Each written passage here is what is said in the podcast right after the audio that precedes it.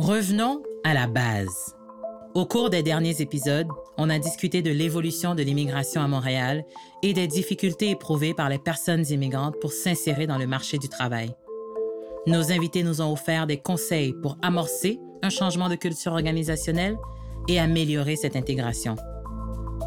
Mais pour les employeurs qui souhaitent recruter des immigrants, il reste une question cruciale. Concrètement, par où doit-on commencer? Vous écoutez Biais d'entrée, le balado qui favorise l'inclusion en entreprise des personnes immigrantes. Je m'appelle Déborah Cher-Enfant. Mes invités d'aujourd'hui sont ici pour vous donner des conseils pratiques et partager leurs expériences pour mieux embaucher, accueillir et intégrer ces nouveaux employés. J'accueille donc Chloé Frelon, présidente et fondatrice du RL, un cabinet conseil en diversité et inclusion, Madeleine Myrtil, vice-présidente entrepreneuriat et engagement au groupe 3737, Souleymane Guissé, chargé de projet à la formation au comité sectoriel de main-d'œuvre, économie sociale et action communautaire, ainsi que Francine Pomerleau, présidente directrice générale des industries Sandrex, une entreprise qui a fait de la main-d'œuvre issue de la diversité une partie intégrante de son ADN depuis plus de dix ans. Francine, je vais d'ailleurs commencer avec vous. Pouvez-vous nous expliquer ce que fait Sandrex en quelques mots? Euh, bon, Centrex, euh, on est une PME d'environ 80 employés euh, située dans l'est de Montréal. nous fabriquons des matériaux de construction que l'on vend principalement aux États-Unis. Et donc, nous sommes reconnus pour la diversité de nos employés parce que 50% de nos employés sont issus de la diversité. Alors, c'est ce qui a fait en sorte qu'on on est, on a reconnu et on a mis ça de l'avant. Qu'est-ce que vous direz aujourd'hui à la plus-value de votre entreprise et qui a été peut-être acquise avec l'embauche de personnes immigrantes? Pour moi, la diversité, c'est vraiment une richesse. Donc, c'est euh, d'avoir différents points de vue autour de la table, euh, d'avoir une ouverture d'esprit également. Euh, donc, pour moi, c'est toujours ce que je répète. C'est vraiment une richesse pour l'entreprise. Francine, pouvez-vous nous dire quelle a été votre principale motivation quand vous avez décidé d'entamer ce virage vers l'inclusion? Très souvent, les motivations, elles sont personnelles. Euh, donc, pour moi, je fais partie de la diversité. Étant une, une femme dans le milieu manufacturier, dans le secteur de la construction, euh, je dis toujours que ça m'a rendu empathique à la cause. Euh, donc, je pense que j'ai l'empathie. Je suis capable de me mettre à la place. Je sais ce que c'est d'être euh, la seule femme dans un groupe. D'être une minorité. D'être une minorité, mhm. d'être la seule personne qui parle français dans un groupe. Euh, donc, j'ai un c'est ça. Donc, j'ai un ressenti par rapport à ça et euh, c'est ce qui m'a donné euh, le goût de faire une différence au sein de mon entreprise.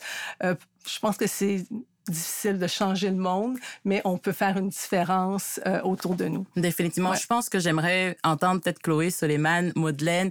Vous êtes tous les trois, on peut dire, impliqués au sein d'organisations ou d'organismes qui travaillent avec de la main-d'œuvre diversifiée ou qui font la promotion de cette inclusion-là, de cette diversité. On est nombreux, nombreuses à avoir vu les différentes études, les différents rapports, que ce soit de Harvard, que ce soit de McKinsey, sur à quel point la diversité améliore la rentabilité des entreprises, et pourtant, il continue à exister des faux pas. Madeleine, j'aimerais peut-être vous entendre là-dessus. Comment est-ce qu'on peut éviter les faux pas encore qui existent dans l'inclusion de personnes immigrantes en emploi? C'est une très bonne question, euh, Déborah. Et oui, c'est vrai que c'est un enjeu euh, important. Je dirais tout de suite le premier point, c'est d'être conscient de ce qu'on appelle les billets inconscients. Les fameux préjugés qu'on a envers certains groupes euh, marginalisés, envers certains genres également. Donc, ça, déjà là, d'être conscient de ces billets-là, notamment les, les stéréotypes. Donc, on sait, exemple, ah ben les hommes sont mieux que les femmes pour tel tel type de corps de métier. Donc ça, ça fait partie justement des souvent que les entreprises vont commettre lorsque c'est le temps, exemple, de d'embaucher des candidats donc dans le processus de sélection. Euh, je serais curieuse, euh, quel conseil vous donnerez à une entreprise qui veut aller chercher et recruter ces euh, personnes immigrantes, nouveaux arrivants peut-être? Est-ce que vous, vous avez ce type d'approche d'entreprise qui viennent vous voir pour recruter cette main-d'œuvre diversifiée? Oui, ben en fait, quand j'écoute euh, ben, les collègues, en tout cas, quand j'écoute euh, euh, les gens avec qui je suis autour de la table, il y a un mot qui me vient donc à l'esprit planification, organisation. Effectivement, il y a des organisations qui viennent vers nous, mais souvent ils sont en mode réaction. Donc il n'y a rien qui est planifié, il n'y a pas de vision en termes au, au, niveau des valeurs, et ça fait qu'en fait que la machine ne prend pas. L'enjeu, c'est que aussi on est dans un contexte de pénurie de main d'œuvre, donc qui fait que souvent les organisations sont en mode réaction. Francine, j'étais curieuse, combien de temps vous avez mis pour bâtir cette réputation, j'ai envie de dire, de Sandrex, pour euh, d'avoir cette stratégie inclusive? Parce que vous parlez que vous, ça fait huit ans, mais l'entreprise avait déjà une culture, une approche depuis une vingtaine d'années. Mais concrètement, vous, ça faisait combien de temps euh, que vous avez mis en place cette stratégie et qu'elle a fonctionné surtout? Ça a pris combien de temps? Bien, je pense qu'effectivement, ça prend du temps parce que euh, il faut prendre le temps de comprendre les réactions des gens et dire, OK, comment on fait pour euh, s'attaquer à ces euh, paradigmes-là? Euh, puis c'est beaucoup de se poser des questions lorsque on, essaie, on embauche des gens et ils quittent. Mais pourquoi ils ont quitté? Qu'est-ce hmm. qui n'a pas fonctionné? comment? moi, souvent, je dis, c'est qu'il faut regarder les barrières. Madeleine, vous aussi, au groupe 3737, vous aidez les entreprises à recruter des travailleurs immigrants et vous en accueillez également. Vous procédez comment pour les attirer? Donc, il y a premièrement au niveau de l'affichage. Donc, c'est sûr et certain que quand on affiche, nous, on utilise les réseaux. Les réseaux est-ce qu'on sait qu'il y a justement euh, des gens issus de la diversité ethnoculturelle qu'ils utilisent? Donc, ça, c'est la première chose. Autre chose également, dans le langage, lorsqu'on affiche les postes, le langage qui est utilisé, on fait attention au choix des mots parce que euh, les mots peuvent avoir des connotations différentes. Donc, on s'assure justement que dans le langage, dans le vocabulaire qui est utilisé, que ça soit inclusif. Également, on utilise des organisations justement qui reçoivent des euh, des nouveaux immigrants, notamment il y a Alpa, d'autres organisations comme celle-ci, donc qui accompagnent les, les immigrants. À ce moment-là, on utilise ces organisations-là pour nous permettre d'avoir un bassin plus grand d'entre de, de, de, candidats pour euh, pour nos, nos différents postes. Chloé, comment est-ce qu'on attire les immigrants et nouveaux arrivants en emploi? Euh, je vais rebondir sur ce qu'on a dit tantôt. Euh, les, fameux programmes de référencement qu'on a à l'interne des organisations, où euh, oh, si vous nous référez un de vos amis ou un de vos contacts, vous avez une mm. prime pour de référencement, qui est quand même assez répandu là, dans les mm-hmm. organisations et qui semble souvent des bonnes idées oui, mais jusqu'à une certaine étape, parce que quand on commence à porter euh, tous nos efforts de recrutement sur ce programme-là, mais ben, on commence à créer des clones. On, répète les gens. Fait que si on a mm. en plus identifié qu'on a un enjeu d'homogénéité de main-d'œuvre avec des gens qui sont très, très similaires, très peu de diversité, mais ben, on va, on va juste perpétuer ce genre de système-là. Donc, ma première recommandation, c'est faire attention euh, à ce programme, puis pas mettre trop mm. nos œufs dans ce même panier. Et le deuxième conseil que je donnerais, c'est d'autant plus si on est dans une organisation, dans une industrie euh, très homogène, puis historiquement très homogène, peut-être manufacturier, technologie, ce, genre de milieu-là, mais peut-être qu'on l'industrie a une réputation, une réputation d'être euh, pas très ouverte à, aux profils plus différents qu'on a l'habitude d'embaucher. Donc peut-être des portes ouvertes. Ça a l'air super niaiseux, ça a l'air très très évident. L'idée des, années 90. Oui, mais promis, ça, ça, fonctionne. On ouvre nos portes, puis là peut-être là c'est là où on peut aller chercher des organismes euh, surtout euh, euh, qui travaillent avec la jeunesse, avec la relève, et puis leur montrer nos carrières. Dans notre, dans notre organisation. Pour 24 heures, on va te montrer nos métiers, on va te dire que c'est le fun. puis la prochaine fois que tu parleras à ton conseiller d'orientation, ben, peut-être que tu voudras penser à cette future carrière pour toi. Je vais voir sur les trois experts si ce que vous mentionnez se confirme sur le terrain, j'ai envie de dire. Francine, est-ce qu'il y a des éléments que nos trois experts invités ont mentionnés qui ont fonctionné dans votre cas? Pour attirer euh, des personnes immigrantes et nouvelles arrivantes au sein de votre entreprise? Oui, absolument. Euh, si, euh, c'est sûr que on fait beaucoup de promotion de, des valeurs de l'entreprise, de nos valeurs d'inclusion. et attirer les gens, c'est une chose, mais ensuite, ben pour les intégrer et les retenir. C'est ça, exactement. Comment vous, vous y prenez? alors, nous, de notre côté, on a fait beaucoup d'efforts, d'abord pour l'accueil. Donc, pour nous, ce sont les deux premières semaines. Donc, euh, d'accueillir la personne, c'est un programme qui est structuré. Euh, qu'on applique pour tout le monde. C'est le même programme pour tout le monde, mais on a vraiment fait l'effort, euh, donc euh, rencontrer différents intervenants, euh, visites d'usines, euh, des, rencontres individuelles, beaucoup d'enfants sur la santé et sécurité au travail, bien, sûr, mais on a aussi mis en place un programme d'apprentissage en milieu de travail qui est sous le principe de l'apprenti et du compagnon.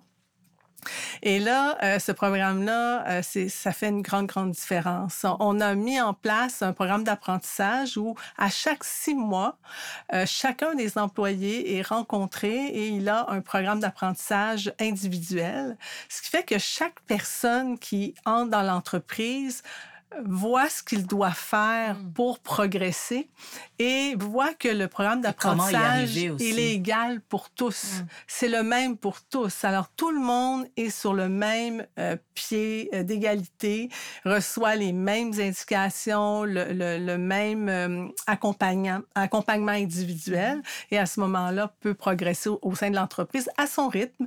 Et puis comme on dit avec le temps, ben comme maintenant nous c'est la moitié de nos employés qui sont issus de la diversité alors, les gens voient que c'est possible. Je peux devenir chef d'équipe si je veux. Je, peux devenir contremaître.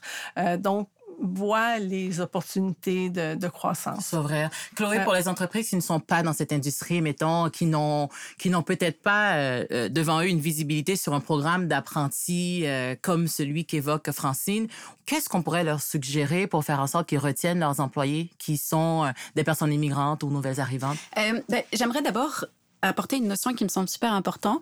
Comme n'importe quel groupe dans la société, les personnes immigrantes, elles, c'est pas un groupe homogène. Mm. Donc, euh, je voudrais faire un appel à l'intersectionnalité, puis rappeler que euh, il y a plein de, de, réalités différentes euh, chez ces personnes-là. Il y a des personnes neurodivergentes, des personnes parents, des hommes, des femmes, des personnes non binaires, euh, des personnes plus jeunes, plus âgées, etc. Donc, euh, je, je, sais bien qu'on qu'on aborde ce sujet-là comme parce qu'on est obligé de faire des généralités pour parler du sujet, mais se souvenir que donc toutes ces réalités existent et que souvent une, méthode de travail qui vient accommoder plein de besoins différents, ben c'est la flexibilité. Une flexibilité d'horaire, une flexibilité de tâches, une flexibilité euh, d'heures de travail, de temps de travail, de, etc., etc. Madeleine, Suleiman, Chloé, par où commencer pour embaucher, mais aussi inclure des personnes immigrantes au sein d'une entreprise lorsqu'on n'a jamais fait ça? Ben, on commence du début, l'organisation. Donc, les valeurs de l'organisation, qu'est-ce qu'on est comme organisation, qu'est-ce qu'on veut promouvoir? Donc, on commence avec un plan, on commence avec une volonté et de faire des actions intentionnelles. Donc, au niveau de la mission, de la vision de l'entreprise, il faut que ça soit inclus.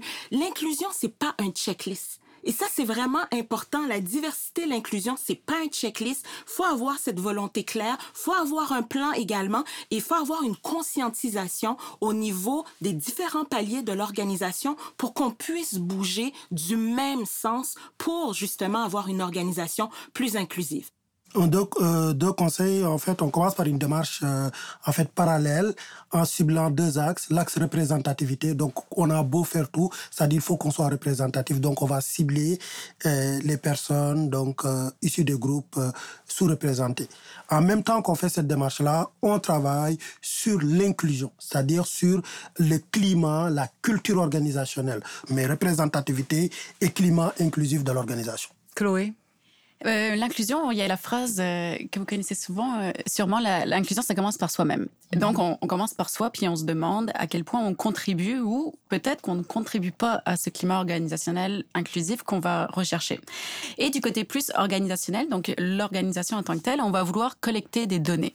Des données quantitatives, des données qualitatives qui vont venir nous, nous aiguiller puis nous dire ben, où est-ce que le bas blesse, puis où sont mes zones d'action sur lesquelles je vais devoir travailler?